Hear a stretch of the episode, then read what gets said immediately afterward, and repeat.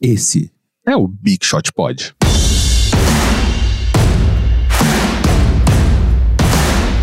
Olá, senhores! Bem-vindos a mais um episódio do Big Shot Pod, nosso 17 episódio.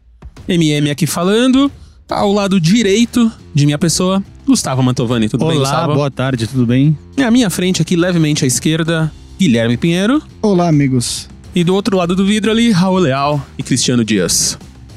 Nossos grandes gravadores e produtores. No- é no plural, porque aqui é assim. Tudo bem, jovens? Como é que foi a semana de vocês? Tudo bem, tudo bem. Tivemos um problema de virose com a esposa hoje. Mal sabem os ouvintes que estamos começando com atraso o- o- a gravação por causa disso. Mas ela estava medicada com remédio na veia. Tudo bem. Tudo bem. A gravação atrasando, mas o lançamento não atrasando, tá tudo bem. E com você, Gui? Tudo ótimo. A semana com crianças, ela é sempre corrida, né? Depois que você tem filhos, você você você diz, você valoriza retroativamente o ócio que você tinha quando você não tinha filhos, mas a experiência ainda assim é positiva, vale a pena. É cansativo, mas vale a pena. Ah, queria agradecer aqui vocês dois. Eu voltei da África, de vez trazer presentes para os, para os adultos, eu trouxe presente para as crianças. E vocês, quase ao mesmo tempo, me mandaram vi- vídeos e fotos das crianças. Então, muito obrigado. Aqueceu meu O coração. Romeuzinho agradece. Valeu a pena. É, lembrando aqui, o Big Shot Pod, além de ser um podcast, já é uma rede de entretenimento digital sobre NBA. A gente tem perfis no Instagram, no Twitter, no arroba BigShotPod, nosso site bigshotpod.com.br e nosso e-mail bigshotpod, arroba ampero.audio. Segue a gente lá, tem conteúdo sempre, conteúdo desde tênis até os jogos, notícias quentes. Jabazinho rápido da- do tênis da semana Claro. passada, a gente falou do Adidas The Kobe, que foi o penúltimo tênis do Kobe Bryant pela Adidas. E a história é bem legal, um tênis que foi inspirado, o design dele foi inspirado no Audi eh, TT Roadster. Uhum. Enfim, tênis da semana passada, é, que toda quinta-feira, como eu tinha falado semana passada, vai ter conteúdo de tênis no perfil. Tem sido muito bem recebido, então, enfim, fiquem atentos lá que a gente tá. tá esse Instagram, de- vale no. Instagram, no Isso Instagram. no Instagram, segue lá, mas o linkzinho sempre vai ali pro Twitter. E se você ouve a gente no iTunes, dá cinco estrelinhas lá, deixa um comentário. E principalmente se você tá gostando do podcast, divide com os amigos. E eu sei que tem muita gente gostando que essa. Ontem eu fui lá na Perifacon. que Foi muito legal, parabéns a esse você que organiza a Perifacon e tá ouvindo aqui. Foi uma Comic Con, a primeira Comic Con da- de uma favela, de uma, uma região mais pobre do Brasil. Foi lá no Capão Redondo e algumas pessoas me reconheceram pe- pelo podcast. Tudo bem que vieram falar depois, mas eles falaram: Nossa, dei de cara com o MM. Então, um abração aí pro Gabriel Cantagesso e, pra, e pro Matheus Mar, Martial, acho. Matheus Martial, que mandou uma mensagem pra gente no Twitter. E pro Daniel Pinheiro também, que mandou aquela mensagenzinha. Um abração aí pros nossos Big Shooters. E antes dos destaques iniciais, quero aqui falar de uma polêmica que ficou do episódio passado. O quê? O episódio passado foi um episódio polêmico e eu queria falar aqui, tirar uma satisfação com você, Gustavo. Por que documentário não é filme? Eu acho que é filme, mas quando tu tá fazendo um ranking de filmes, colocar um documentário nesse ranking acaba não sendo uma coisa comparável. Fica, fica meio ah, maçãs e laranjas, entendeu? A, É gente, tipo, a gente vai fazer é uma lista de documentários. Vai, vai dar pra ele, ele vai assistir todos. A gente Vai vai, assistir- obrigar ele a assistir é, e falar gente assim: vai- me fala que isso não é filme. Não, fala. porque não, e aí eu eu- agora me defendendo, se eu soubesse que eram documentários, eu sou o maior assistidor de documentários de basquete que existe. Ah lá, eu, ah eu lá. teria separado uns- Agora tá se defendendo. Agora quer entrar no Guinness. Agora quer Eu entrar. teria Maior separado uns assistidor. 30. Sou melhor aqui, ó. Porra, Gustavo, isso aí, ó, vou te dizer que é, me decepcionou um pouquinho. Só um pouquinho. Vamos aqui fazer essa lista, então. Próxima vez a gente vai chamar um documentarista, ou se não, Forlane volta a gente vai fazer essa lista dos melhores documentários. Eu acho que isso aí deve ser tipo uma, uma piada recorrente dentre os formados em cinema, no caso vocês dois. Tipo na estatística, quando alguém fala a somatória, aí todo mundo fica. Porque não existe somatória, é o somatório. Não Ah, existe feminino. Exatamente, meias é uma pessoas piada da riu dessa piada que tá é. ouvindo esse podcast. É uma piada da faculdade. somatória. Em qualquer lugar as pessoas falam somatória, não existe. Não, Piadas aqui- internas de, pro- de É. profissão são sempre as piores piadas É. do mundo. Eu também sou formado em direito e quando você senta numa mesa com advogados, eles adoram usar termos é, jurídicos em, em conversas coloquiais e, é- e nunca, nunca é engraçado, mas a galera que é de dentro acha super engraçado, É, entendeu? É, ri pequeno, né? Exatamente. Então, vamos agora, essa polêmica aí resolvida, mais ou menos, ainda vamos ter que resolver isso aqui, vamos ter que conversar, abrir uma mesa de debate sobre isso. Destaques iniciais, começando por Gustavo. Gustavo, Vamos lá. iniciais dessa semana, por favor. Eu tinha um destaque inicial separado e eu mudei ontem. Por quê? Por causa do da o, o, o, ah, do game winner espetacular do jogador do Charlotte Hornets, Jeremy Lamb. Para quem não viu, eu vou tentar descrever o lance aqui. Vai ser tipo assistir o jogo de futebol pelo rádio, que nem a gente fazia até alguns anos, não, até umas décadas atrás. O Charlotte Hornets perdia por dois pontos para o Toronto Raptors, com a bola no campo de ataque e 3,1 segundo, segundos. A bola foi para a mão do Jeremy Lamb, só que ela meio que escapou e o Pascal Siakam deu um tapa na bola. Ela foi parar no campo de defesa. O Jeremy Lamb voltou até o campo de defesa, pegou a bola e, como o tempo estava arremessando, ele arremessou daquela distância mesmo. Um, um rainbow shot que deve ter subido uns bons 10, 15 metros lá para cima. A bola caiu e o Charlotte Hornets venceu por 115 a 114. Esse arremesso ele tá marcado lá nas estatísticas como tendo sido feito a 48 pés da cesta, que isso dá 14 metros e 40 centímetros no nosso sistema métrico. E este é o game winner mais longe na NBA desde, eu tive que pesquisar, né? Desde o game winner do Tyreek Evans, quando ele jogava no Sacramento Kings contra o Memphis Grizzlies, em dezembro de 2010, 49 pés. Ele, o, o do Tyreek Evans ainda foi um, um pé a mais do que o do Jeremy Lamb ontem. E, mais uma coisa, a primeira coisa que eu pensei foi: vocês se lembram de um do Devin Harris pelo New Jersey Nets? Que ele vai arremessar do outro lado da quadra, aí alguém meio que bate na bola, aí ele meio que pega a bola no ar e arremessa com a direita, com o pé direito apoiado no chão, muito desequilibrado e acerta. Lembra? Aí eu pensei, pô, mas eu acho que esse do Devin Harris foi mais longe. Esse do Devin Harris, ele tá marcado como 47 pés. Seria o terceiro nessa lista. Embora visualmente, Pareça mais longe. o do Devin Harris parece mais longe que o do Jeremy Lamb. Enfim, Charlotte Hornets venceu o Toronto Raptors por 115 a 114 com esta cesta de muito longe do Jeremy Lamb. Quem está escutando no YouTube ou no podcast, onde estiver escutando, dá uma procurada lá depois, quem não viu esse buzzer beater, que foi uma cesta espetacular. Eu ia fazer só mais uma observação. O, o mais legal, o, o né? Eles chamam esse termo heave quando o cara arremessa lá do outro lado da quadra. O mais legal pra mim, até hoje, talvez um dos mais importantes por questão de contexto, no jogo 3 das finais de 70, entre Lakers e Knicks, o Jerry West, eles estavam perdendo de 102 a 100, e ele arremessou uma bola lá do outro lado da quadra, que é marcada como 60 pés. Isso daria 18 metros de distância da cesta. E ele acertou, só que naquela época não tinha cesta de 3 pontos. Então ele empatou o jogo, que foi pra prorrogação, e os Lakers perderam naquela ocasião. Pra mim, esse é o mais sensacional pelo contexto. Mas, infelizmente, pro Jerry West não tinha de 3 pontos. Procurem também depois no YouTube pra assistir essa cesta do Jerry West, é sensacional. É, Você viu o vídeo que um, um cara fez da arquibancada lá de cima Do com a Kemba reação Walker. da- do Kemba Walker?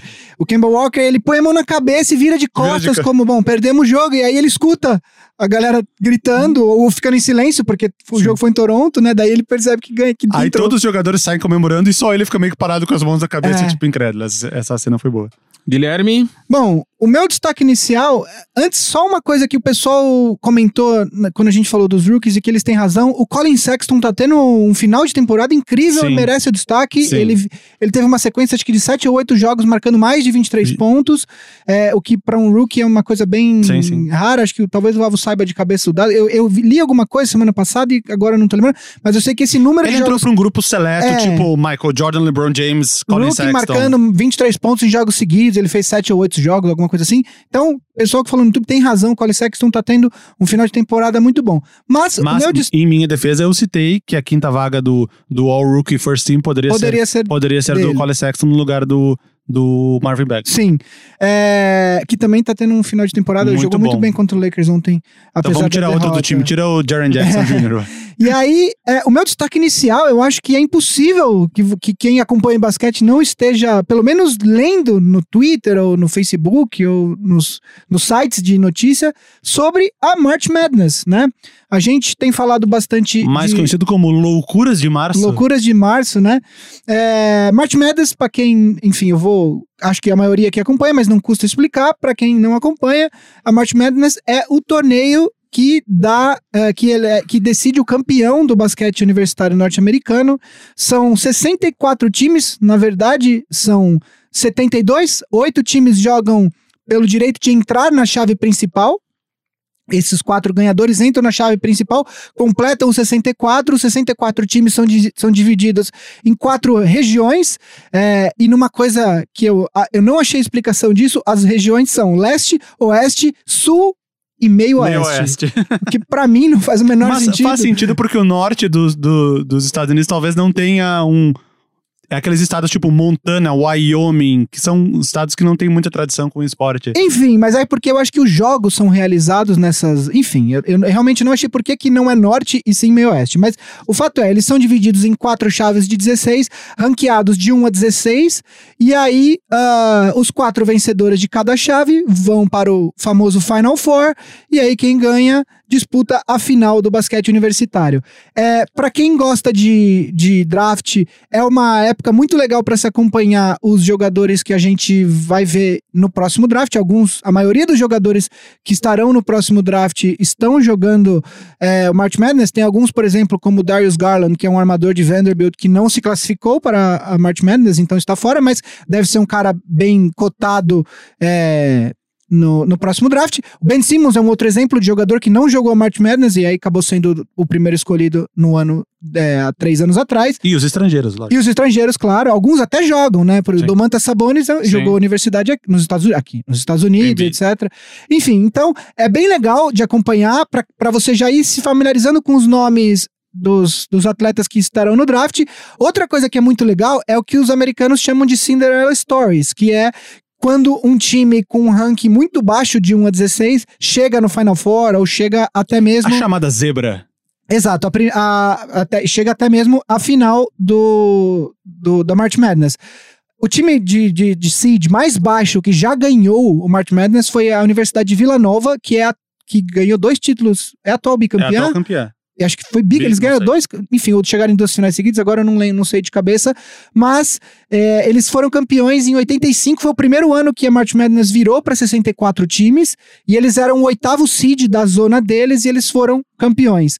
É, tem outras histórias muito legais, tem uma história legal de uma universidade que eles chamam de mid-major, que é George Mason, em 2006, que chegou no Final Four e ela era a 11 primeira classificada na chave deles, Teve 2008, Davidson chegou no, no, no Elite Eight, que quando sobram oito times, que é o time do Steph Curry. Steph Curry era desse time, ganhando de times supostamente muito mais fortes. O Curry levou o time até as quartas de final, né, propriamente ditas.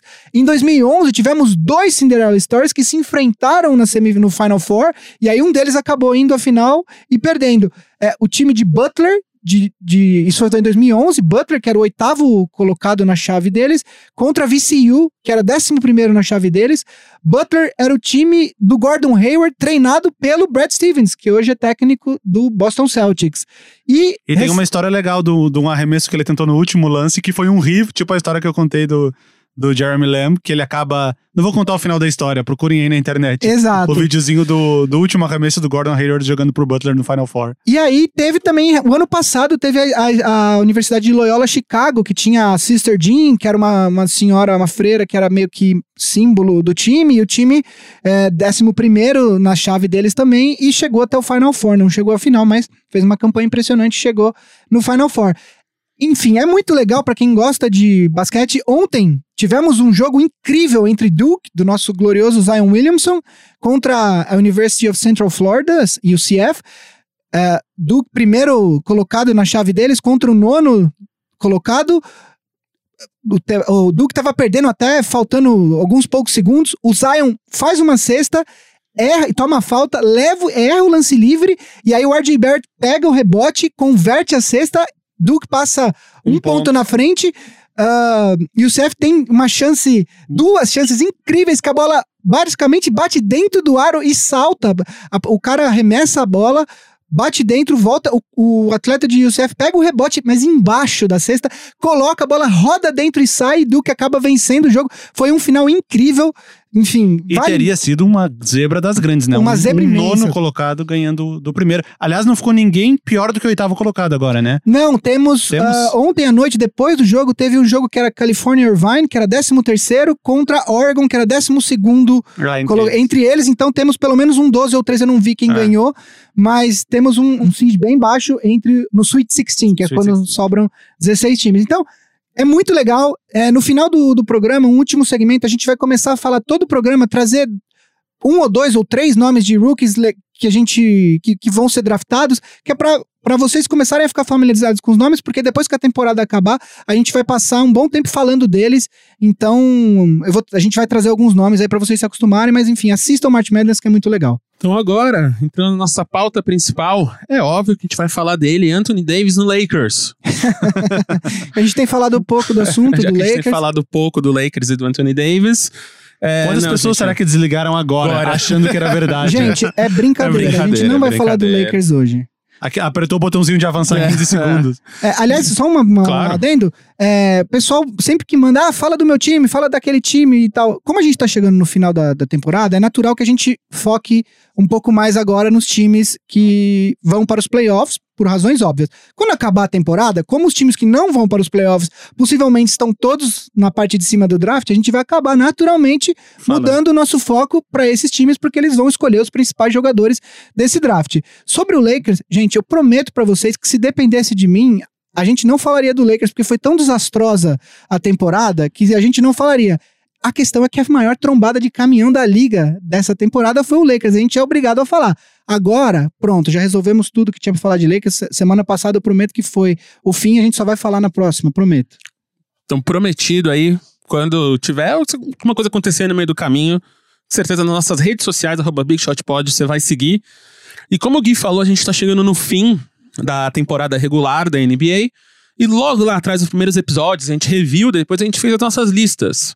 Né, as nossas Sempre seleções, elas. as nossas All-NBA Teams e tal. E hoje a gente decidiu fazer o contrário. De vez em escolher os nossos melhores, a gente fazer a nossa seleção das maiores decepções. Assim como o Lakers. O qual chamaremos de All-NBA Worst Team. Worst Team. Eu que criei esse nome. Ah lá, Aí. vamos lá. Trademark NBA. fala, fala com a gente aqui que a gente negocia All-NBA Worst Team. essa, essa nova. Essa nova. Categoria de prêmios. Essa nova categoria de prêmios aí.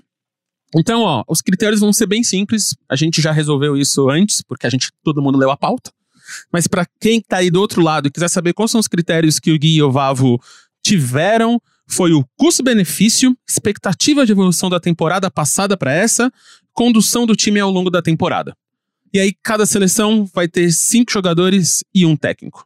Exato. Correto? Quem Correto. começa? Vocês fizeram a lição de casa. De repente a gente começa com os nossos armadores. Eu acho que vamos por posição por posição. Pode ser, e pode aí, é, a gente. Ah, uma coisa só. A gente não tá falando de All-NBA hoje porque a gente fez uma previsão dos prêmios há coisa de dois ou três programas atrás e eu tava conversando com o Chris antes de começar a gravar que eu já me arrependo de metade daqueles votos porque faltava um mês ou mais um pouco mais de um mês e já mudou muita coisa. A gente tinha descartado o Lou Williams pra sexto homem, agora eu já acho que ele vai ganhar. Eu acho que é Porque o Derrick impossível. Rose não- parou de jogar. É, é, exatamente. Então, é, eu acho que a gente vai deixar mais um tempinho, mais uma semana pra falar de All NBA. A gente mais- Já o All-NBA Worst Team tá no momento certo. Eu acho porque que- não vai mudar muito até o final Eu da acho que ninguém vai começar a jogar muito agora. Exatamente. desse- dessas pessoas. Então, eu acho que é só importante falar isso. Semana que vem a gente tem mais dois programas antes dos playoffs. Além de hoje, tem mais os próximos dois. E aí, o- e aí depois disso, a gente já tá dentro dos playoffs. Posso começar com o meu armador? Manda bala. Porque eu acho que além de estar no All-NBA Worst Team, ele é o...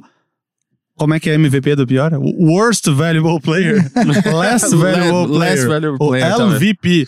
John Wall Ah, concordamos. está no teu aí. time. John Wall, fazendo um mini resumo do John Wall nos últimos tempos. Em 2016-17, 23 pontos, 14 rebotes, 11 assistências. Ele pegou All-NBA Third Team, terceiro time da NBA. Ele vinha de quatro All-Star Games seguidos, estava numa crescente. Já era um. Eu considerava ele um, um- um candidato potencial a talvez MVP na temporada seguinte, tão bem que ele vinha.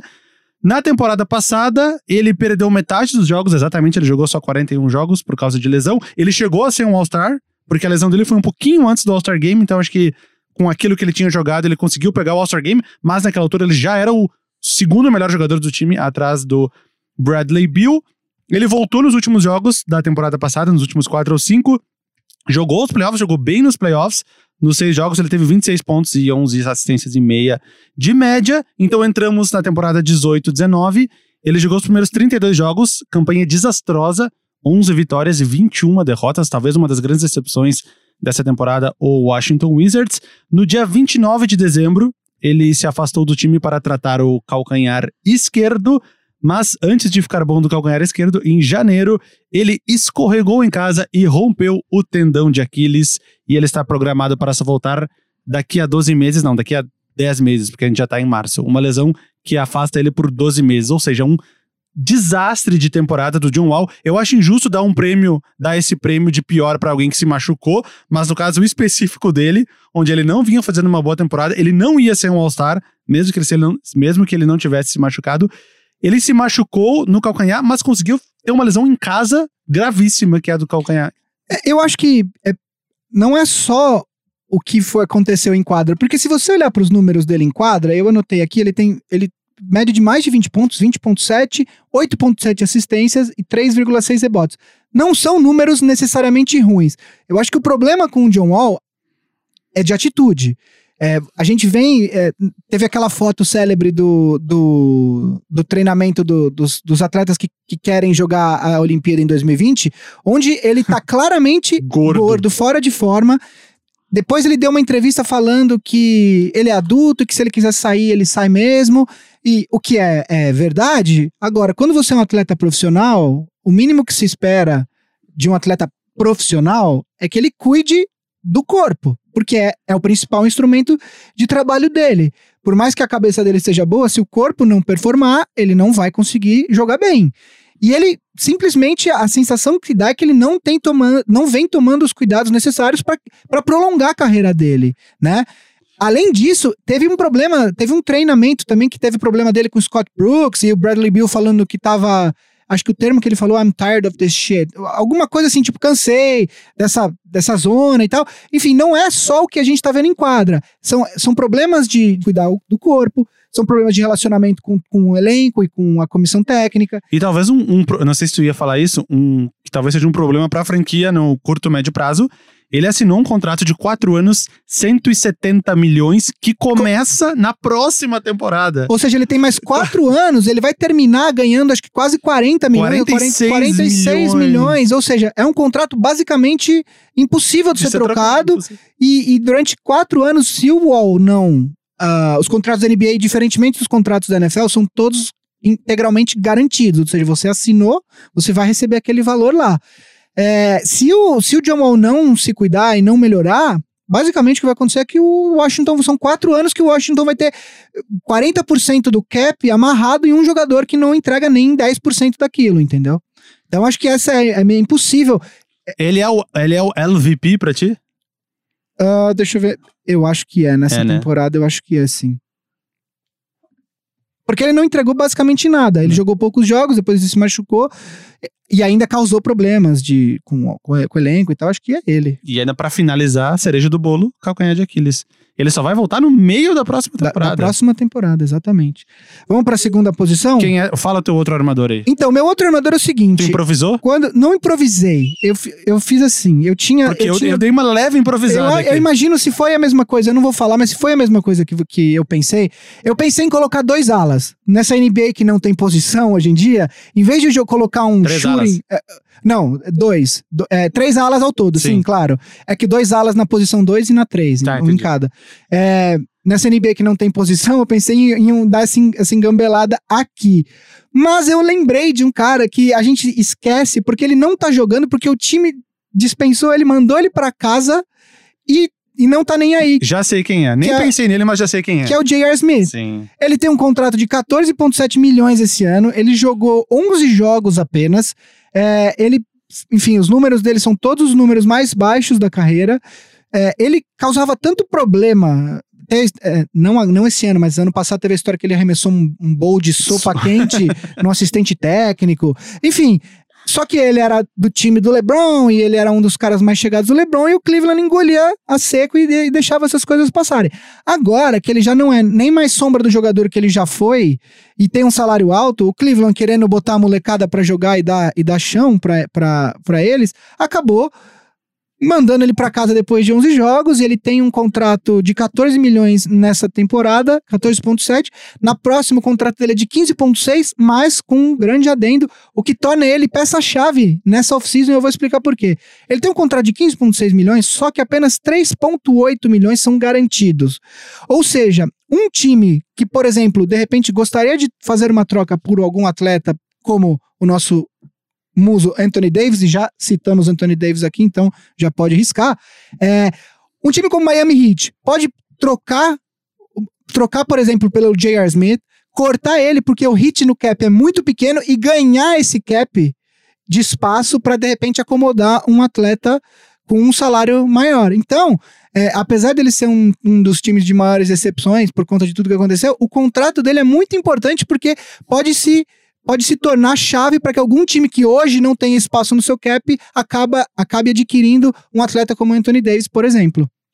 Bom, o meu shooting guard, eu tomei a liberdade de colocar ele de shooting guard, ele sempre foi um small forward, até que nessa temporada, após a saída do Jimmy Butler, abriu a vaga de shooting guard no time e o Andrew Wiggins tem jogado nessa posição alguns jogos. Ultimamente tem jogado o Josh Okogie, começado como guard a maioria do, do tempo. O Robert Covington se machucou, então ficou meio que uma bagunça ali no, no Minnesota. Eu escolhi o, o Andrew Wiggins porque... Que é o meu ala. É já o teu vou, ala. Já vou avisando, ele é o Então, meu tá. ala. Por motivos talvez óbvios de quem acompanha a NBA. É um jogador que a gente espera que ele evolua a cada temporada. Ele tem sido uma decepção no quesito evolução. Se fosse carnaval, ele ganhava Ele está evoluindo. Nas Ele últimas duas temporadas, estatisticamente, os números dele têm Aí- piorado. Eu tenho um. Vou falar da estatística dele aqui. A eficiência dele tá a. Qual é o contrário de pico? Vale. Sim. Tá, e tá no pior momento possível. 40% de field goals, 33% de. É, 40% de field goal, o pior da carreira dele. 33% de três pontos, o pior desde o segundo ano dele, só que com agravante que no segundo ano ele arremessava pouco. Hoje ele arremessa quase 5 bolas de 3 por jogo. 33% é abaixo da média da NBA. 69% de lances livres. Ele é um cara que força muito a falta, deveria, no mínimo, estar arremessando bem em lances livres. 69% de lances livres. Ele é um cara que eu falei que não fica melhor. Além de tudo, ele assinou. Dizem que ele se acomodou, talvez um, exemplo parecido com o do John Wall. Ele assinou o contrato máximo de 5 anos com o, com o Minnesota. Esse ano, 18 19, é o primeiro dele. Eu não anotei a soma, de, ah, não anotei a soma total, quanto é que dá. Mas a 25 milhões esse ano, 27, 29, 31 e 33 milhões É até 2023, 2024. 2022, 23 tá aqui. Cinco, cinco temporadas, essa e mais quatro. E 33,3 milhões na última.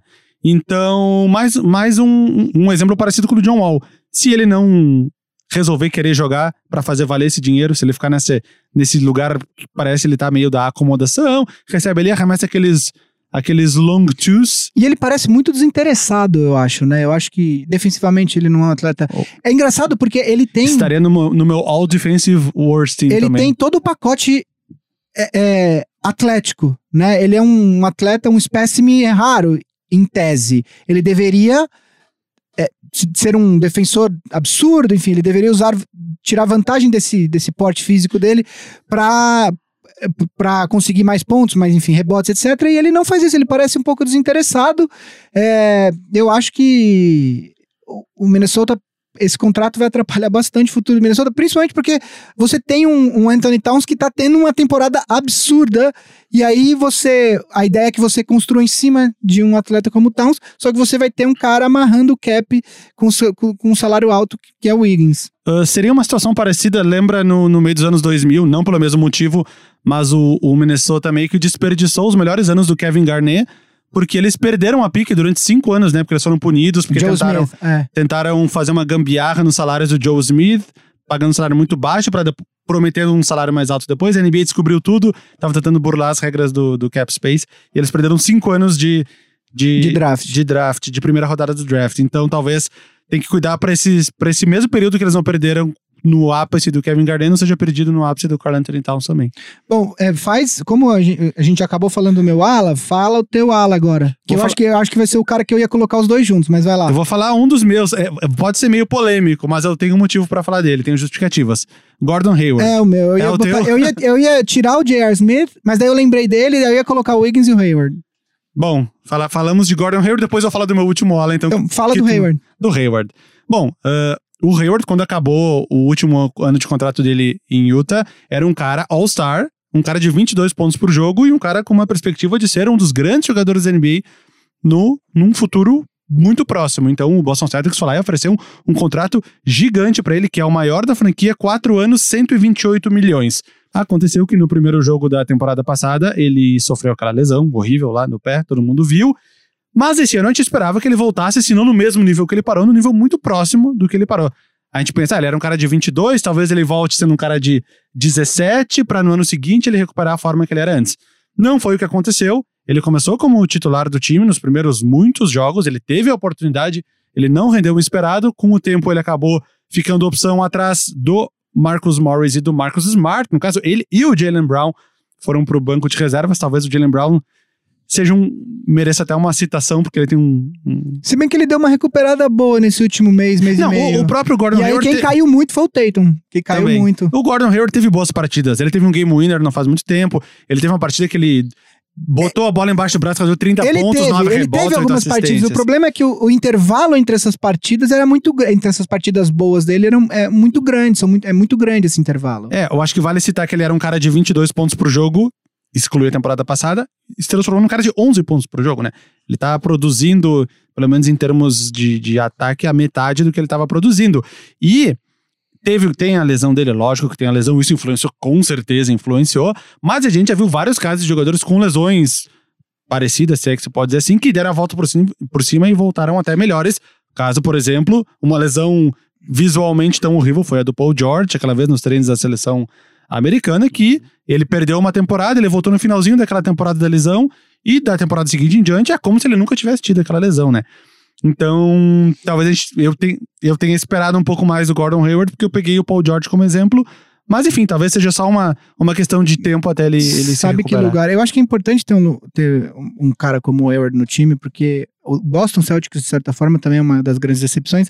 E uma coisa que eu li ontem em algum tweet que passou na minha tele, sabe que lugar o Boston seria no Oeste? Fora dos playoffs. Nono. Estaria em nono, estaria fora dos playoffs, seja o quinto no leste e seria o nono no oeste. É. Meu, então, o último ala, pra finalizar, O meu vai ser polêmico. talvez tu tenha se esquecido. Falta um ala teu? É, é, é, é- é porque o meu time é o J.R. Smith e o Andrew Wiggins. O seu é Wiggins e Hayward. Então agora a gente vai pro Power Forward, em É, tese, power o 4. forward. Beleza. Carmelo Anthony. Não, não tá no meu. O meu vai ser mais polêmico. Vamos. Carmelo Anthony, todos sabem, foi para o Houston Rockets com uma esperança, talvez, de substituir ali o Trevor Ariza numa função mais ataque do que defesa. Jogou 10 jogos, chegou a começar dois como titular no, no período que o Harden estava machucado. Tentaram o Carmelo Anthony ali para desovar um pouco a bola no ataque. Eficiência péssima. 40% nos field goals, 33% nos três pontos, 68% nos lance livres, muito parecido com o do, com o do Andrew Wiggins, só 1% de lance livre inferior. Nunca foi o forte do Carmelo Anthony, uma eficiência muito alta, ele sempre foi um cara de muito mais volume do que eficiência.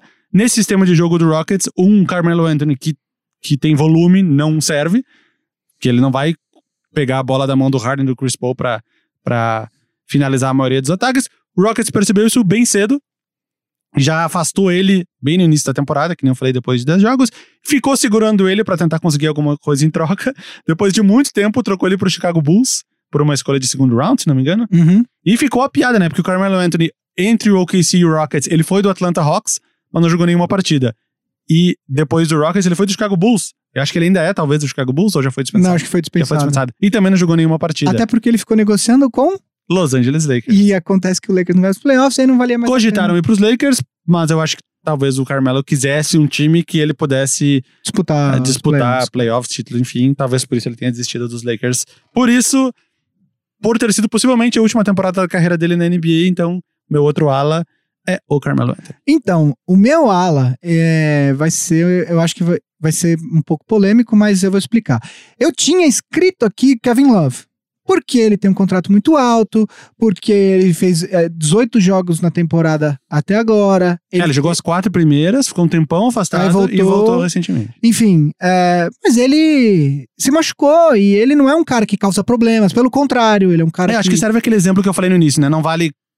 Talvez não valha justificar com uma E- lesão. E eu acho que o- também pela atitude dele, mesmo nos anos de LeBron James, quando ele tinha problemas de ansiedade por conta de toda a pressão, ele deu uma entrevista há um tempo atrás e ele falava: olha, é difícil, é pesado, é pressão, mas vale. eu fui campeão da NBA, então vai. Esse ele é um cara que, que não tumultua o ambiente. Então, aí pensando aqui com os meus botões, a gente começou a falar em decepção, no conceito de decepção, não necessariamente de pior, mas de decepção.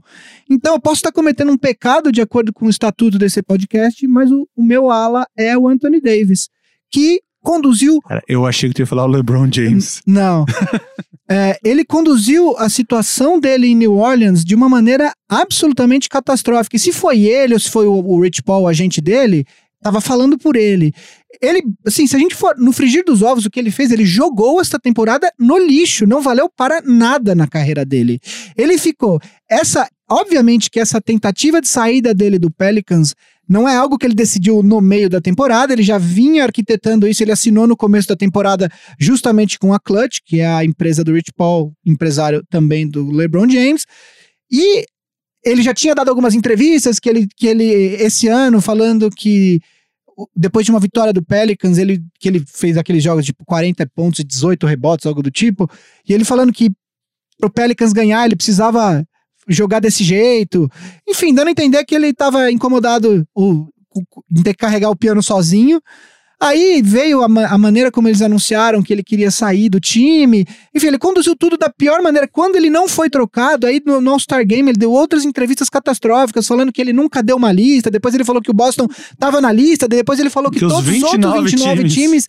o que pega ainda pior, Pior, pra ele. ele só não quer o Pelicans. E aí ele fala que quando ele sair do Pelicans, ele vai fazer a coisa bacana que todos os atletas fazem, que é fazer aquele post maneiro no Instagram.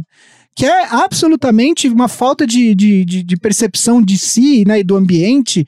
Ele conduziu. E aí agora ele joga numa, num- num- com a famosa restrição de minutos, que também o LeBron tá, porque o Lakers está eliminado. É, Ele, cara, tem jogos que ele joga 15 minutos, não joga o último período inteiro. Basicamente, é, ele não se machucou essa temporada de ficar fora, mas, cara, não valeu pra nada. E aí, se a gente for olhar no conceito de decepção mesmo, é um dos melhores atletas da liga, tá aí no top 5, top 7, aí vai depender, obviamente, da análise pessoal de cada um, mas ele jogou essa temporada fora e não valeu pra nada. Então, sob esse ponto de vista, a gente tá falando das decepções, pra mim, o meu ala nesse, nesse, nesse time é o Anthony Davis, meu ala pivô. E pivô, quem vai? Pivô- Ou a gente fala ao mesmo tempo. Eu acho que só. Eu, assim, eu olhei, olhei, olhei, pelo valor de salário, pelo que vem jogando, eu vou de ração Whiteside. É, Eu falei pra gente falar ao mesmo tempo. É. Teria sido mais divertido. Não, assim, não tem muito. O que o, o, o Ração Whiteside é um jogador que há 10, 12 anos atrás seria ótimo. É um cara que joga. Pega muitos rebotes, não se preocupa tanto em fazer muitos pontos, acaba fazendo os dele, mas não é um cara. Enfim, ele é um cara que ajudaria muito e tal. Mas hoje, nessa NBA, ele é um cara que ele não consegue, por exemplo, defender a- as trocas. Pick então, é, o pick and roll, enfim, ele não consegue. Quando cai na frente dele um armador com uma, sei lá, um Kyrie Irving da vida, ele é, ele é um, o famoso sitting duck, né? Tipo, não tem muito o que, o que ele fazer. Então, ele acaba se tornando um atleta muito difícil, por exemplo, de você manter em quadra em jogos parelhos no final do, do jogo. Não tem jogado, inclusive, tem jogado é, acho que menos de metade dos jogos, acho que são 23 minutos que ele tem jogado mais ou menos por partida. É, os números, é, os números É, eu dele anotei aqui, ó, que ele, ele começou a titular a temporada. Os últimos Sim. 11 jogos ele Vindo foi pro banco, banco. pro Bema Sim, mas mesmo antes ele não tem jogado os minutos em jogos parelhos, os últimos minutos ele não tem não, Não, vinha jogando. desde os playoffs da temporada passada contra os Exato. Sixers, que eu, ele não conseguia fazer justamente a função defensiva. Exatamente. E além de tudo, tem umas outras coisas, assim. Ele é um cara que ele gosta de, de, de dar aquela incrementada nos, nos stats dele, aí, sabe, fo- força a barra pegando uns rebotes que de repente não iam pra ele. Eu anotei aqui, teve Não. um grande jogo dele, numericamente falando, se é que a gente pode dizer assim. Eu lembro que eu, eu vi, eu, eu tava acompanhando a rodada e eu vi que ele tava muito próximo de um, de um triple-double e eu assisti o final Em do jogo tocos? pra ver se ele ia conseguir. Um jogo contra San Antonio, numa vitória do, do Miami, 29 pontos, 20 rebotes e 9 tocos. Só que essa contagem de tocos ela começou muito cedo. Eu acho que no intervalo, eu não, eu não anotei aqui, se não me engano, ele tinha sete no intervalo, pegou, deu oitavo no terceiro quarto, então ficou naquela expectativa de conseguir Mais dois. 10 tocos, mas ele não conseguiu, mas ele tem, ele tem três triple-doubles com tocos na carreira. Então, e aí, é, além de tudo, ele tem uma opção de 27 milhões pra temporada que vem, porque ele obviamente vai vai vai, vai pegar, Jamais porque conseguiria ele não melhor. vai chegar nem próximo. A não ser que alguém ofereça um contrato tipo dois anos e 40 milhões pra ele, o que eu também acho que ninguém vai fazer. Então. Talvez pra dar aquela torrada de cap space, tipo o Bulls com o Jabari Parker. Foi dois anos, 40 milhões. Mas o último, mas também O no mesmo era- esquema, o último ano era não era inteiro garantido. Era é. team, é team option. E eu acho que não era inteiro garantido, tinha, tinha umas coisas assim. Mas enfim, o ponto é que eu acho que o pivô. Eu olhei bastante e não, não vi nenhum outro pivô que merecesse. Não, pensei no, eu fui convicto. pensei no DeAndre Jordan também, que, que também tava fazendo meio que isso, esse negócio de incrementar os stats, brigando com gente do próprio time pra conseguir rebotes, etc. Mas eu acho que o Hassan Whiteside é o, é o cara. Eu anotei vaga. aqui também que desses 11 jogos que ele veio do banco, os últimos 11, em dois deles, ele, ele só jogou 5 minutos. Ou seja, nem útil mais ele vem sendo para o time tanto quanto ele era antes. Um cara que já liderou a NBA em tocos com 3.7 por jogo, né? Foi o ano que ele conseguiu esse contrato Sim. de 4 anos, 98 milhões. E, E, o agora. técnico? te- Bom, o técnico. Eu, eu confesso que eu, eu não consegui escolher um técnico por, pelo, usando a mesma premissa que eu escolhi os jogadores. Eu não consegui escolher um técnico convicto no qual eu conseguiria defender a minha escolha. Ah, eu consigo.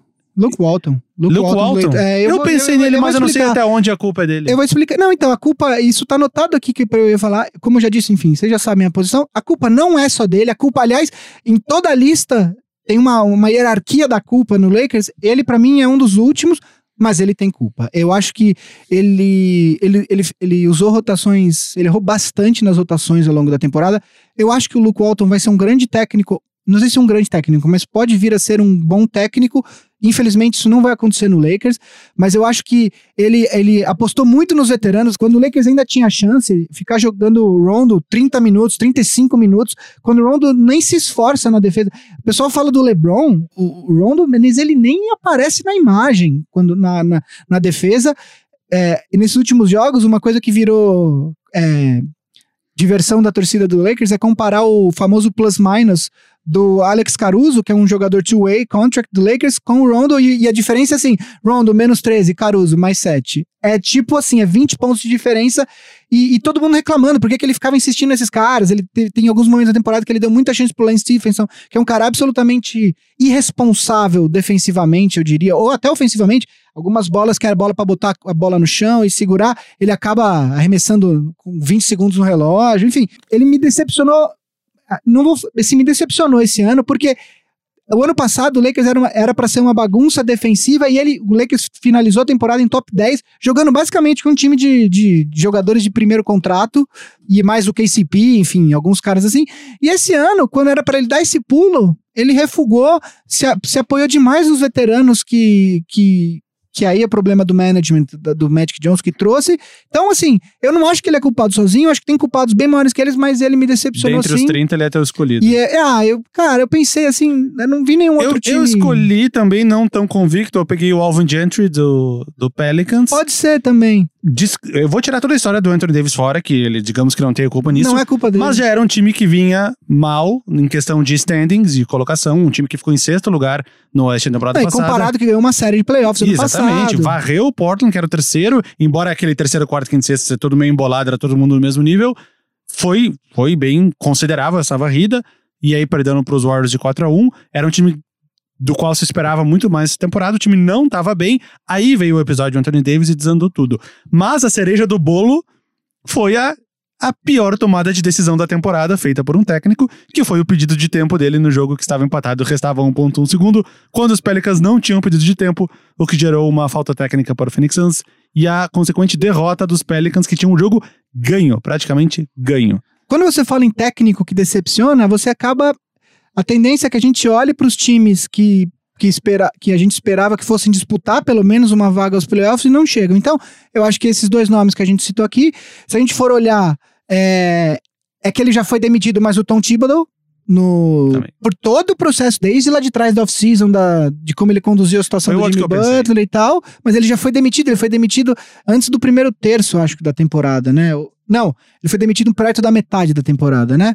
É, E aí, tem um outro que se a gente quiser falar também, que ele vai acabar nos playoffs, que é o próprio Brad Stevens, que Pensei todo mundo fala também. que é um grande técnico, e é, só que esse ano, que era o ano que todo mundo esperava que o Boston fosse dar o salto, o que pode acontecer? O Boston, com todos os problemas que tem, tem muito talento no elenco e vai saber o que vai acontecer, mas pode ser também considerado para essa lista. Então, acho que são esses os candidatos naturais nessa categoria. Fechou. Então vamos aqui repassar a lista. Pode começar, Vavo, a sua. Meu All-NBA Worst Team, armadores John Wall e Andrew Wiggins, alas Gordon Hayward e Carmelo Anthony, pivô Hassan Whiteside, técnico Alvin Gentry. Os meus armadores são John Wall e J.R. Smith. Os alas são Andrew Wiggins e Anthony Davis. ah, o pivô Hassan Whiteside e o técnico Luke Walton. Temos três jogadores iguais, certo? Três, só que o Andrew Wiggins você jogou numa outra posição. 3 de 5.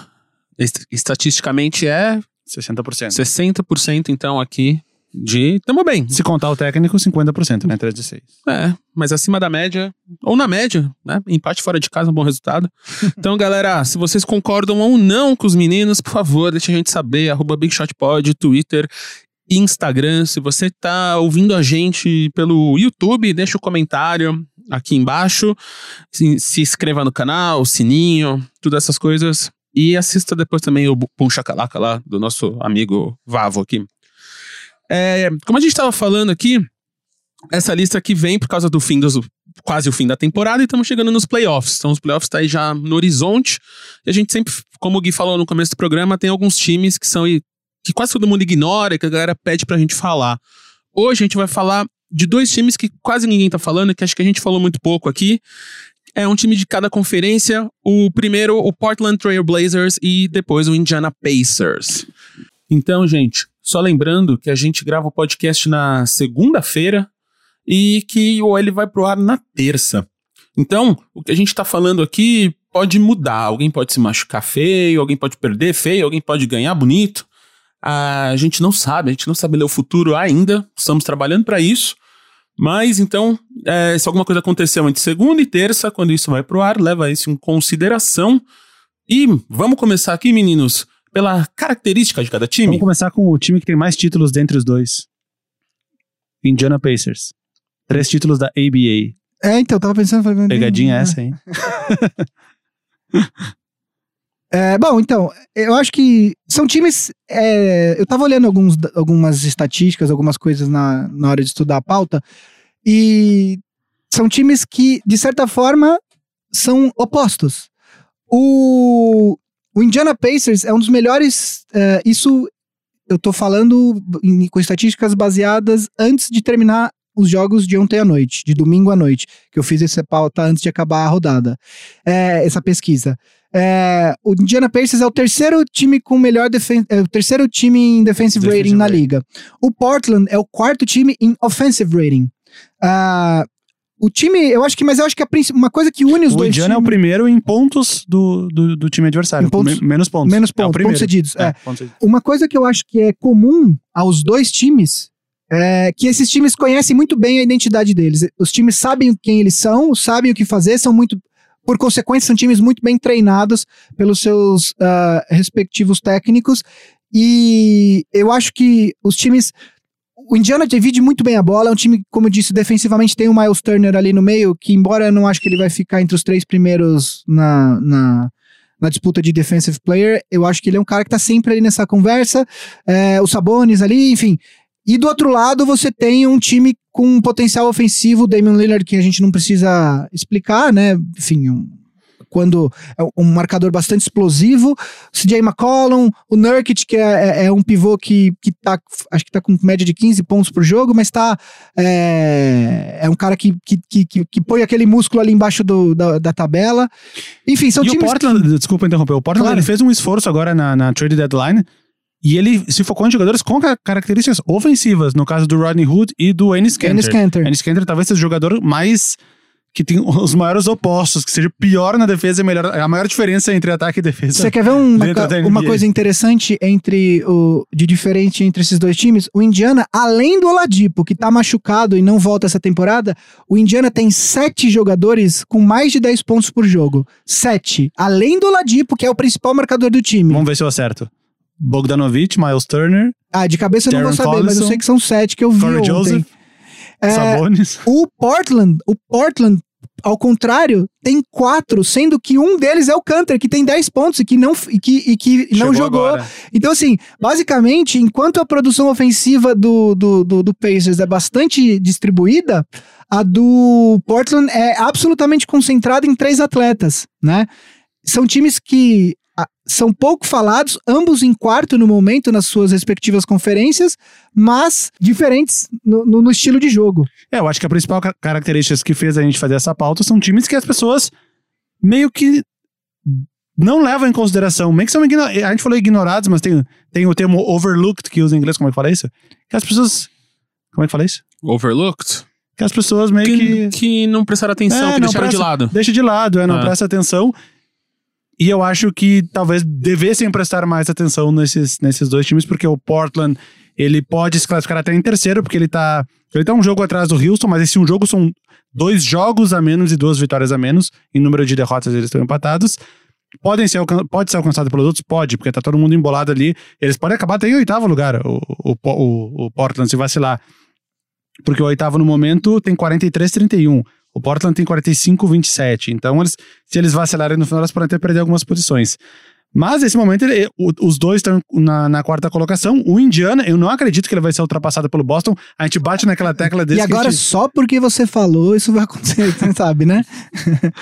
Eu também acho que Mas eles vão- agora abriu dois jogos. Abriu dois do Boston e tá dois atrás do Philadelphia. Então, como restam, deixa eu ver, 45, 29, 74, restam oito jogos, eu acredito que eles devam ficar com essa quarta colocação e, surpreendentemente, após a saída do Victor Oladipo, ficar com o mando de quadra. Então, e aí, é, uma coisa que a gente tava, colocou na pauta pra discutir é a- até onde esses times podem chegar nos, nos, nos playoffs, né?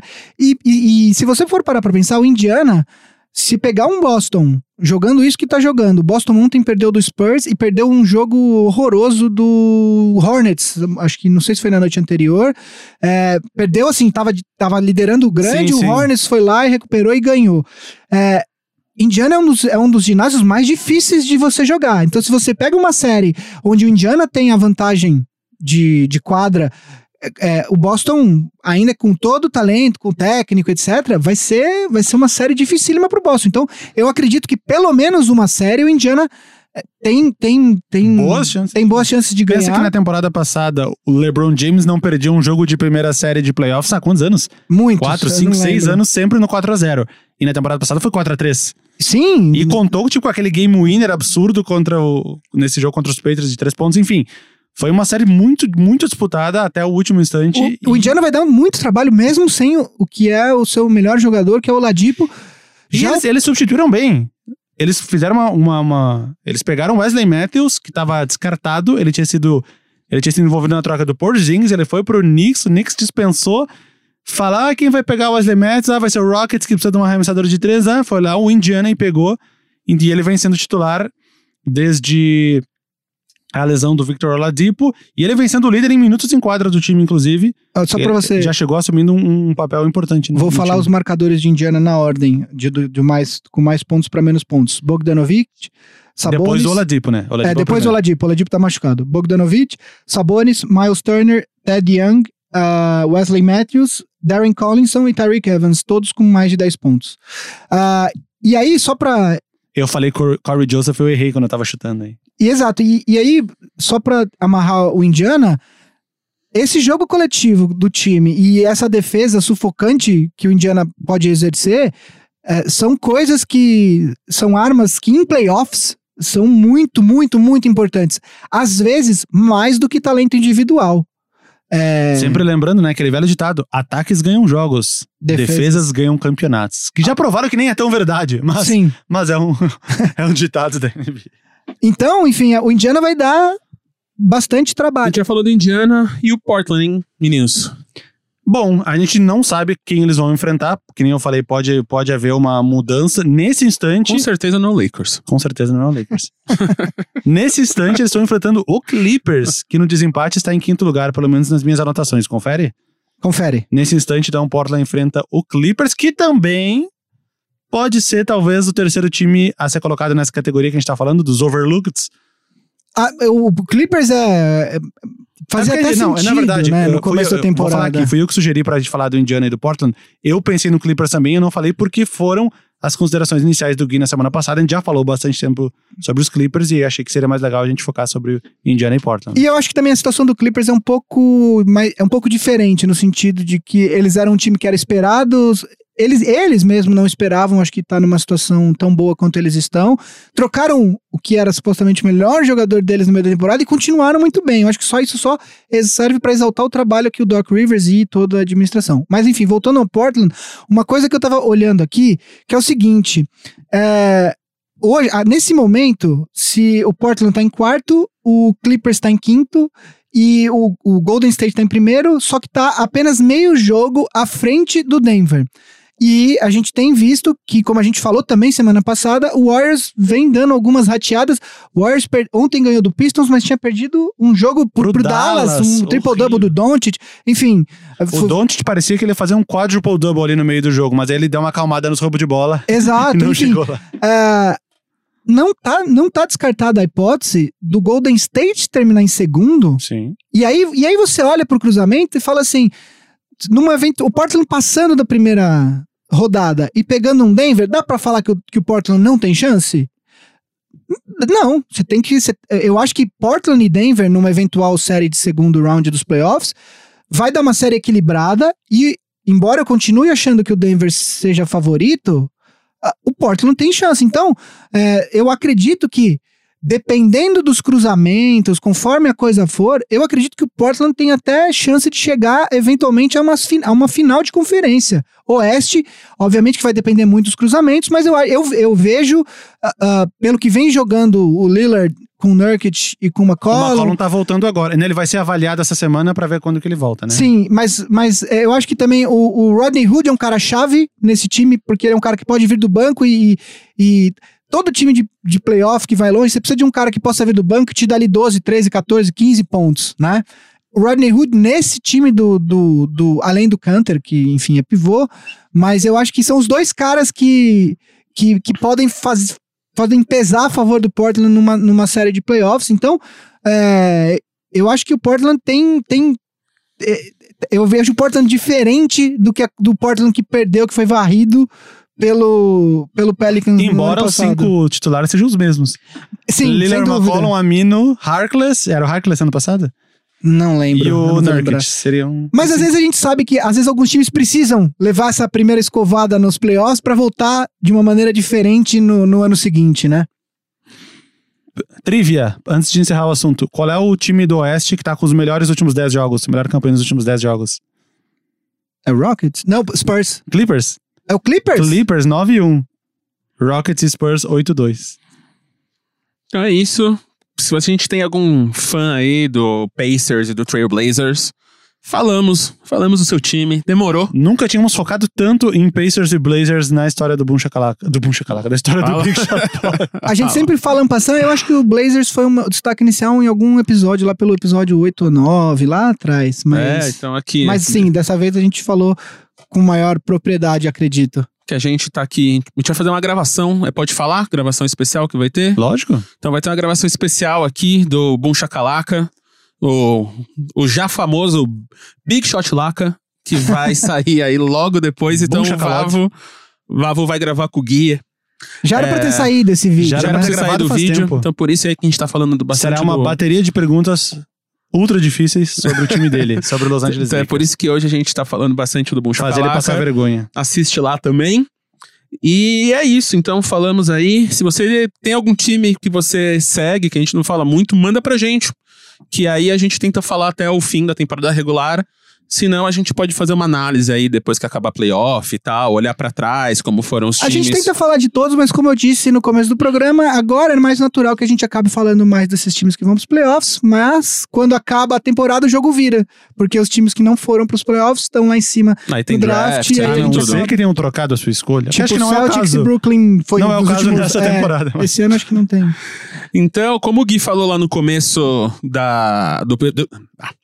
Como o Gui falou lá no começo do episódio, a gente tá, acabou de citar aqui, a gente tá acabando, vai ter o draft logo mais, e agora, exa- exatamente agora, a gente tá no meio do March Madness, que é o campeonato estudantil ali das faculdades, como o Gui já havia supracitado nesse episódio. É mesmo, né? Um campeonato estudantil, nunca parei pra pensar nisso. É um episódio O cara acaba estudantil. o jogo, vai lá estudar pra prova. É, que tem é. que... É, não, é supostamente. E teve até a treta, né, da galera que comprou.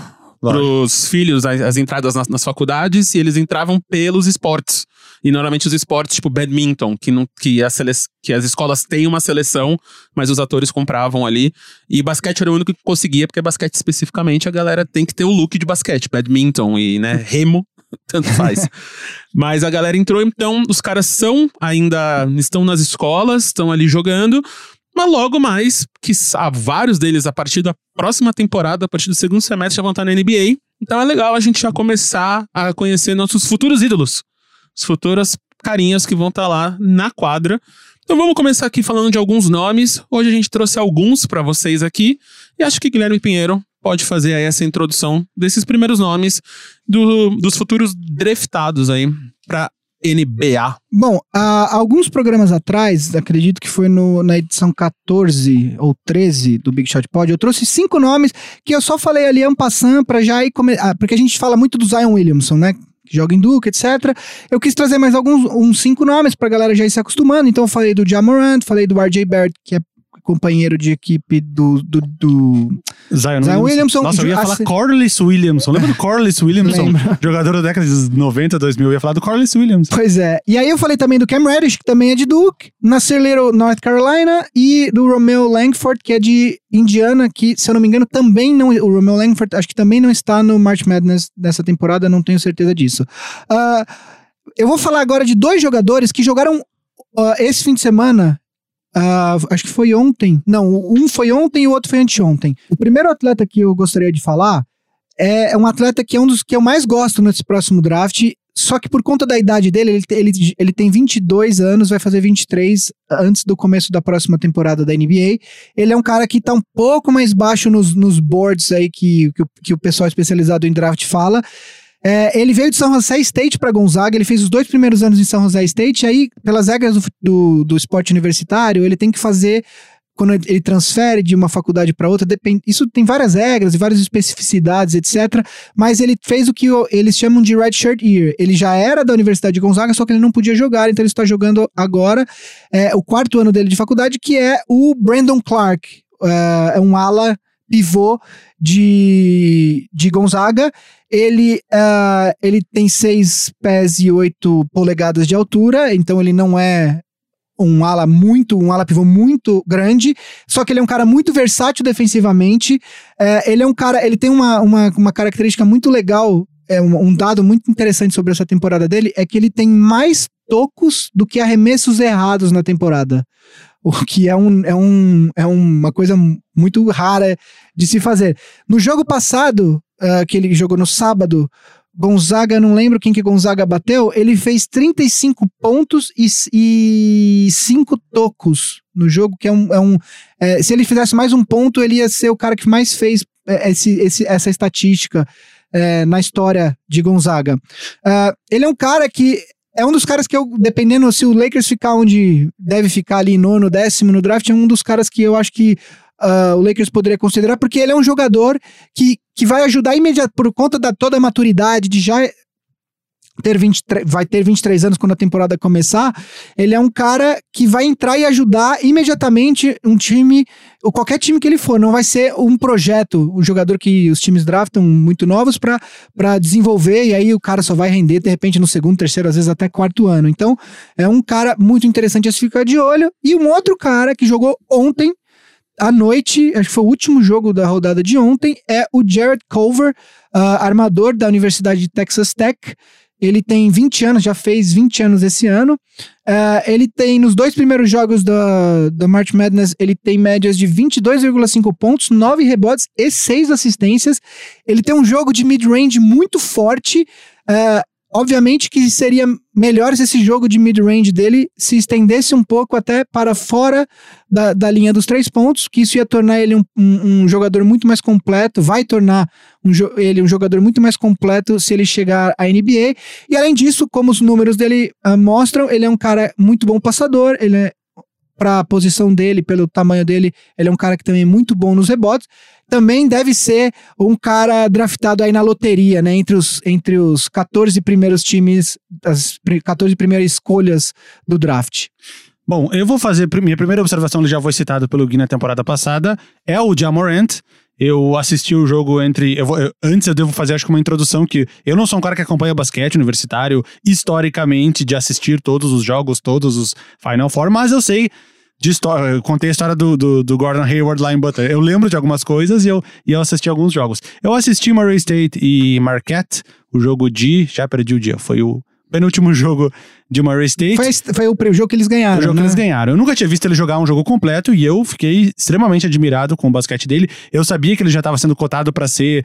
uh, ultimamente ele estava sendo cotado para ser o terceiro escolhido no draft, atrás do Zion Williamson e do R.J. Barrett.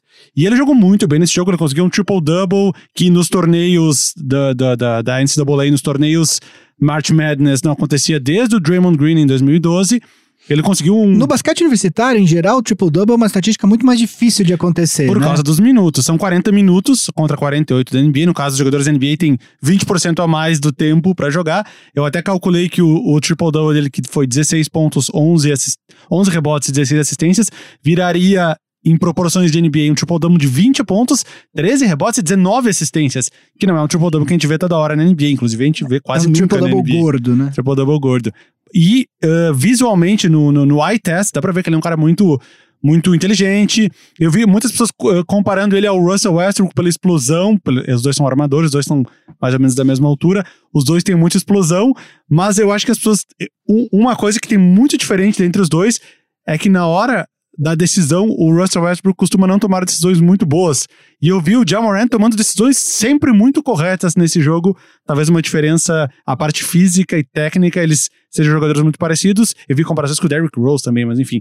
Mas essa parte, essa parte eh, intelectual, se é que a gente pode dizer assim, eu acho que talvez eles sejam jogadores um tanto diferentes. Só pra situar aqui, o Jamoran nessa temporada ele tá com 24 pontos e meio, 6, rebotes e 10 assistências. Pense proporcionalmente, 10 assistências na, no basquete adversário são 12 assistências na NBA pra gente usar, se, se é que serve como parâmetro. Uma eficiência boa, 50% nos field goals, 36% para 3 pontos. Eles venceram o jogo contra a Marquette por 19 pontos de vantagem, foi um jogo, eh, de certa forma, fácil, mas eles acabaram caindo pra Florida State. Florida State, que é o boneco jogo que de coincidentemente eu estou É usando o boné agora. que o, que o Gui está usando hoje. Eles perderam, então o Jamorant está fora. A gente não, eu não vi o jogo de ontem. Mas no primeiro tempo, é, ele, se, ele levou o Murray State sozinho, assim. Até, teve- até um certo ponto o jogo tava parelho, e aí, ma- mais no final do primeiro tempo, Florida State realmente abriu uma vantagem, e aí foi. Mas no começo do jogo era ele. Eu acho duas coisas só que eu acho que, que pegam contra o. Contra o Jamoran, que eu acho que isso os especialistas ah, também falam bastante disso.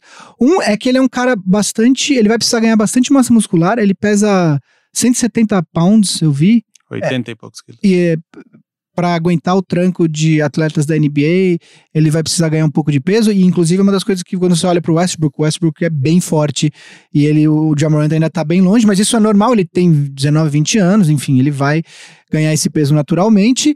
E ele realmente tem momentos em que ele absolutamente se abstém de jogar na defesa, assim, de, de- de verdade, assim, ele, é, é, ele, aquela frase que o, que o, que o, que o, a gente citou ele agora, hoje, que o Bulls assinou por 20 milhões, Jabari Parker. Jabari Parker falou que ele não sou pago pra jogar na defesa, é que o, em tese o Jamorant não é pago porque ele é, tra- joga na universidade, mas a sensação em alguns jogos No dele é caso que dele ele, tá certo. é, ele, ele realmente não, não, não, não se empenha muito na defesa. Mas e também eu acho que é- não é nada que né, é impossível de resolver, ele vai desenvolver É, a- isso. No dia seguinte, eu, andei- eu entrei em vídeos no YouTube pesquis, eh, pro- procurando os famosos mesa redonda, que a gente chama aqui no Brasil, que é do da ESPN, enfim, pra ver o que estavam falando dele. E eu até me surpreendi, porque eu vi várias pessoas falando, já colocando ele como um top 2, inclusive alguns jornalistas defendendo que ele poderia, dependendo do time que pegar a primeira colocação, que talvez ele pudesse ser uma melhor escolha até do que o Zion Williamson.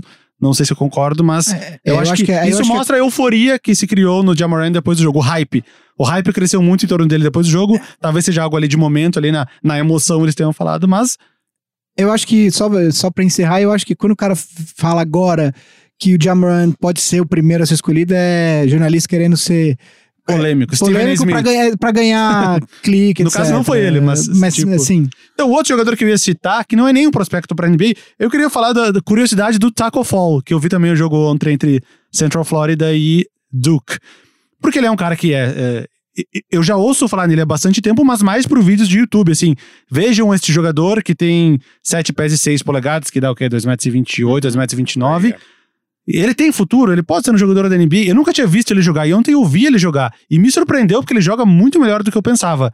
E aí eu fiquei pensando, será que ele, ele tem chance de ser draftado? Ele tem espaço né, nessa NBA atual? Aí eu mandei uma mensagem para o Rodrigo Lazzarini, do Live College BR, que é uma entidade de, de conhecimento sobre basquete universitário. E eu perguntei para ele que existe alguma chance do Taco Fall ser escolhido por alguém da NBA nesse draft? Ele respondeu, não, undrafted. Porque é um sênior, né? Ele tá no, no Uhum. quarto ano e ele falou: ele só se destacou um pouco mais essa temporada porque a equipe foi bem. Isso chamou um pouco de atenção. Aí a, a equipe chegou mais longe, ele conseguiu números um pouco mais altos que causam um impacto pra gente e gera curiosidade nas pessoas. Mas, segundo ele, não é um jogador que pode ser um prospecto para a NBA. Mas, enfim, de repente é um jogador que pode, que pode ah, jogar overseas, que eles falam, né, em outros países, Uhum. lá, e aí, enfim, sobreviver do basquete, ganhar uma grana boa, mas talvez não para a NBA, talvez para a D-League, ou talvez para os anos 90. Tá, eu vou, quero só dar uma informação aqui, o Marcelo já tá falando o sinal pra eu, pra eu correr, mas é uma coisa importante. O Didi, Didi Lozada, Didi do Franca. é, hoje é, foi, Didi. exato, foi anunciado que ele foi convidado para participar do Nike Hoop Summit, que é um evento que coloca os melhores atletas do ensino médio da América do Norte contra os melhores jogadores de basquete do mundo, que tem 19 anos ou menos, e a partida vai ser dia 12 de abril, agora, e é, os últimos nove jogadores escolhidos em primeiro lugar no draft da NBA jogaram no Nike Hoop Summit. Então, Didi já começa o processo para ser observado. Ainda não se sabe se ele vai entrar nesse draft. Eu, enfim, eu acho que ele não vai entrar, mas eu não tenho nenhuma informação, impressão minha. É, mas ele já começa o processo para ser observado. Então, legal, temos mais um brasileiro que com potencial de chegar na NBA. Então é isso. Falamos aí do draft. A gente tá analisando aí até coisas que a gente pode fazer com os nossos big shooters, né? Tipo, desde fantasy leagues até que são um draft nosso aqui. A gente vai avisar vocês, se vocês interessarem também, manda um oi aqui, se vocês se interessariam em participar dessas brincadeiras aí com a gente. É, por enquanto, não valendo nada, a não ser o nosso amor, carinho, afeto e dedicação de fazer um podcast, podcast semanal pra vocês aí. Então, falando em Big Shooters, a gente recebe perguntas, bastante perguntas, o, ca- o carinho da torcida, e a gente recebeu algumas aqui que nosso querido Guilherme Pinheiro vai ler pra gente e eles vão responder. Gui, por favor. Bom, vamos lá. É, no pique aqui, citando Roberto Avalone, que infelizmente nos deixou há uns 15 dias atrás, é, a gente ia responder essas perguntas na semana passada, o programa ficou longo, então a gente deixou essas Uhum. perguntas pra cá. É, é, a gente recebeu via Instagram, arroba do Povo. É, o nome dele é Diogo, mas ele usa essa arroba no Instagram. Djokovic. E ele deixou a gente. Ele deixou duas perguntas legais. Ele falou assim: nos últimos meses, mesmo que a gente esteja brigando pela. Ele é torcedor do Denver Nuggets, como insinuou o, o, o nome do perfil dele no Instagram. Ele fala assim: nos últimos meses, mesmo que a gente esteja brigando na liderança da conferência, muitos comentaristas e até vocês nos últimos episódios não colocam Denver como um time pronto para bater o Golden State. Inclusive, o Gui falou hoje que eles vão perder pro Portland, hein? Eu ouvi. E como um torcedor realista, eu entendo os argumentos. Vocês acham que o fator experiência é a única coisa que ainda trava esse time ou tem mais algum problema?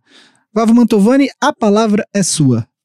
Olha, ah, eu acho que a principal coisa, antes de tudo isso, é o grande equilíbrio que tem na Conferência Oeste. O Denver Nuggets vencer uma Conferência Oeste e chegar às finais da NBA significa que eles deveriam, eles têm que eliminar três grandes times da NBA, porque os oito times da Conferência Oeste serão grandes times. Que talvez um time como os Warriors ou Rockets tenha mais, entre aspas, facilidade de derrotar. O Denver Nuggets teria um, um trabalho, talvez assim, muito melhor. Essa parte da experiência conta, conta. O Nuggets não.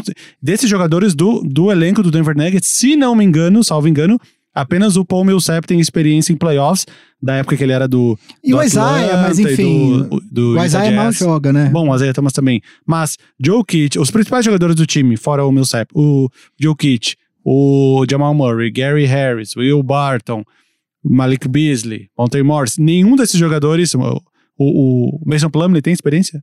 Deve, Talvez talvez, da época do. mas do- não do como Portland. protagonista, É. enfim. Enfim, pesa, pesa, com certeza. Talvez esse ano seja o ano que foi do Portland Trail Blazers na, semana, do- do- na temporada passada, o ano de apanhar pra chegar mais forte na próxima temporada. Mas eu vejo o Nuggets com chance, sim, inclusive boas chances de chegar a uma possível final de conferência, principalmente se eles ficarem em primeiro e Warriors em segundo e, e o Rockets Warriors em e terceiro. Rockets se matam Porque no aí o, segundo round. o Warriors e Rockets se, se enfrentariam antes da final da conferência, que, que, que aconteceu na, na temporada passada, e os Nuggets teriam o caminho, entre aspas, facilitado até as finais da, da conferência. Eu, eu acho que basicamente é isso, assim. Todo time, todo time que é que vai que é campeão pela primeira vez, existe um momento que você fala assim, antes de eu acreditar nesse time, eu preciso ver. Eu preciso ver eles fazerem.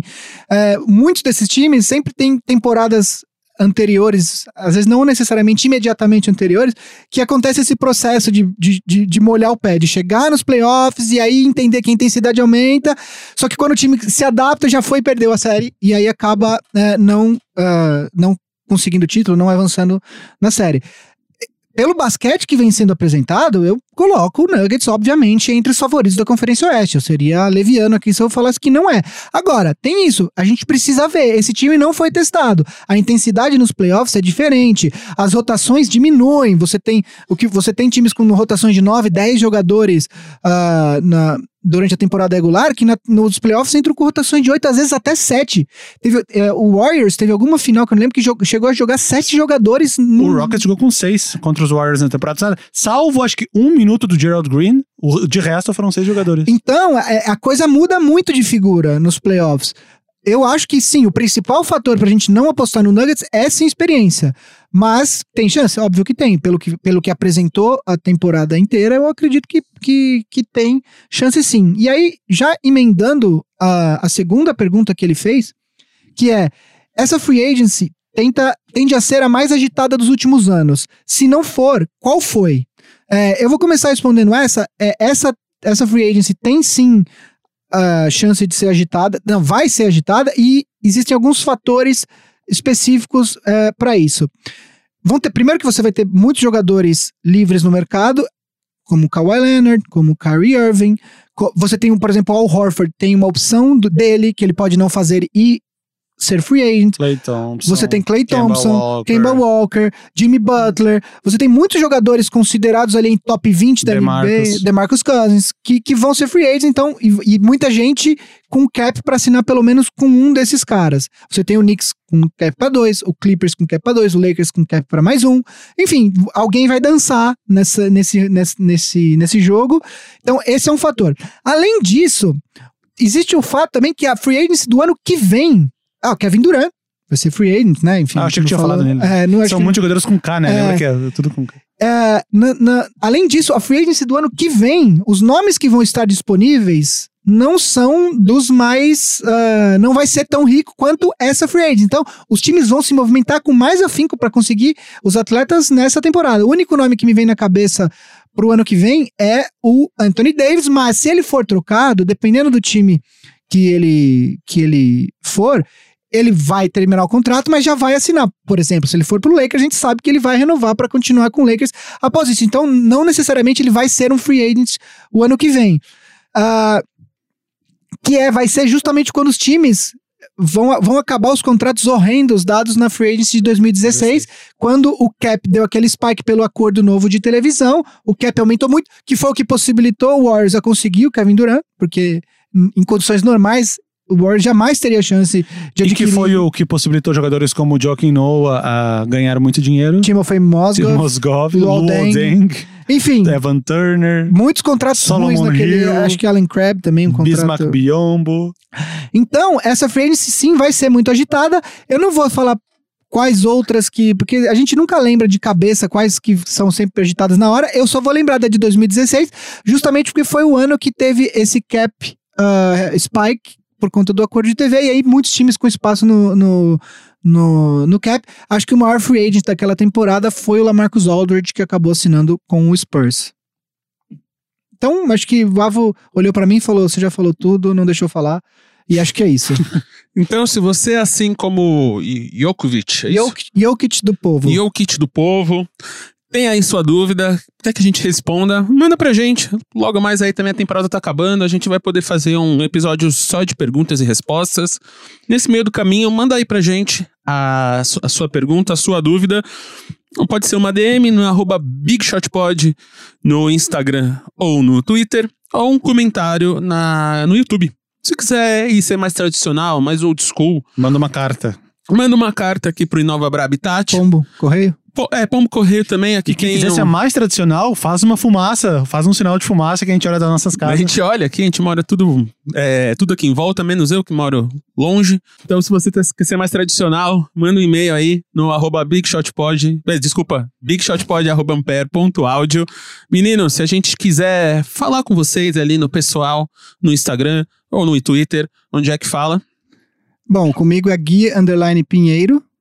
E eu, Vavo no Instagram e Vavo Fresno no Twitter. Se vocês tiverem alguma dica de jogo da semana, que é o que os meninos vão falar agora, manda aí pra gente. A gente quer saber de vocês também. Porque só a gente fala de jogo da semana. Tá acabando, né? A, Qual que é a próxima vocês? semana vai ser a última que vai ter jogo da semana. Então, depois- manda aí, a gente quer saber. Manda aí jogo da semana aí no, no arroba BigShotPod, arroba Gui Underline Pinheiro, arroba Vavo Fresno no Twitter, ou arroba Vavo no Instagram, ou arroba MM, que eu não vou saber o que vocês estão falando mesmo, porque eu não manjo nada desse jogo. Então vamos lá, Gui, seu jogo da semana. Diferentemente da semana passada, é, que quando eu citei, o Marcel me chamou primeiro pra falar o jogo, eu acabei citando o jogo que o, que o Vavo falaria. Que foi um baita de um jogo. Foi, foi mesmo. Escolhe bem. É, eu vou falar de. Eu vou citar dois jogos, na verdade, e eu vou explicar por quê. A única coisa que ainda falta se definir é, dentro do- dos playoffs é a classificação de alguns times. No, leste, no oeste, aparentemente, está tudo resolvido os oito, falta só definir a classificação. Mas a parte de baixo, do sexto até o décimo colocado do leste, tá muito parelho. O Brooklyn Nets, ah, o, o Detroit tá meio jogo atrás do, do Brooklyn Nets, que é o sexto. E aí depois, é, Miami Heat, Orlando Magic e Charlotte Hornets, todos separados com um jogo de diferença entre um e outro. O que torna os confrontos diretos entre esses times muito importantes, porque uma vitória de um time sobre outro Vale dois. vale dois. O famoso jogo de seis pontos Seis aqui, pontos. falando no futebol, né? Então, essa semana, o Orlando Magic enfrenta dois desses times. Enfrenta na terça-feira, às oito e meia da noite, o Miami Heat, no Clássico da Flórida. E na quinta-feira, é, às 8 da noite, enfrenta o Detroit Pistons, Orlando jogando os dois jogos fora de casa.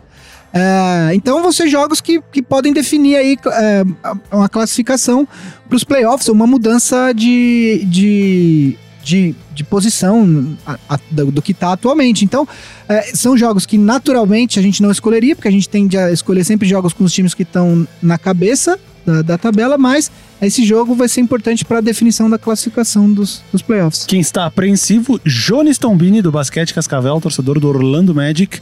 Está, deve estar nervoso aí nessa, nessa expectativa de volta aos playoffs depois de um certo tempo. Então, torcedores do Orlando Magic. O meu jogo também é da Conferência Leste, também é um confronto direto, mas é que nem a gente citou o duelo entre o quarto e o quinto colocado nesse momento, Indiana Pacers e Boston Celtics, que também é o jogo de seis pontos.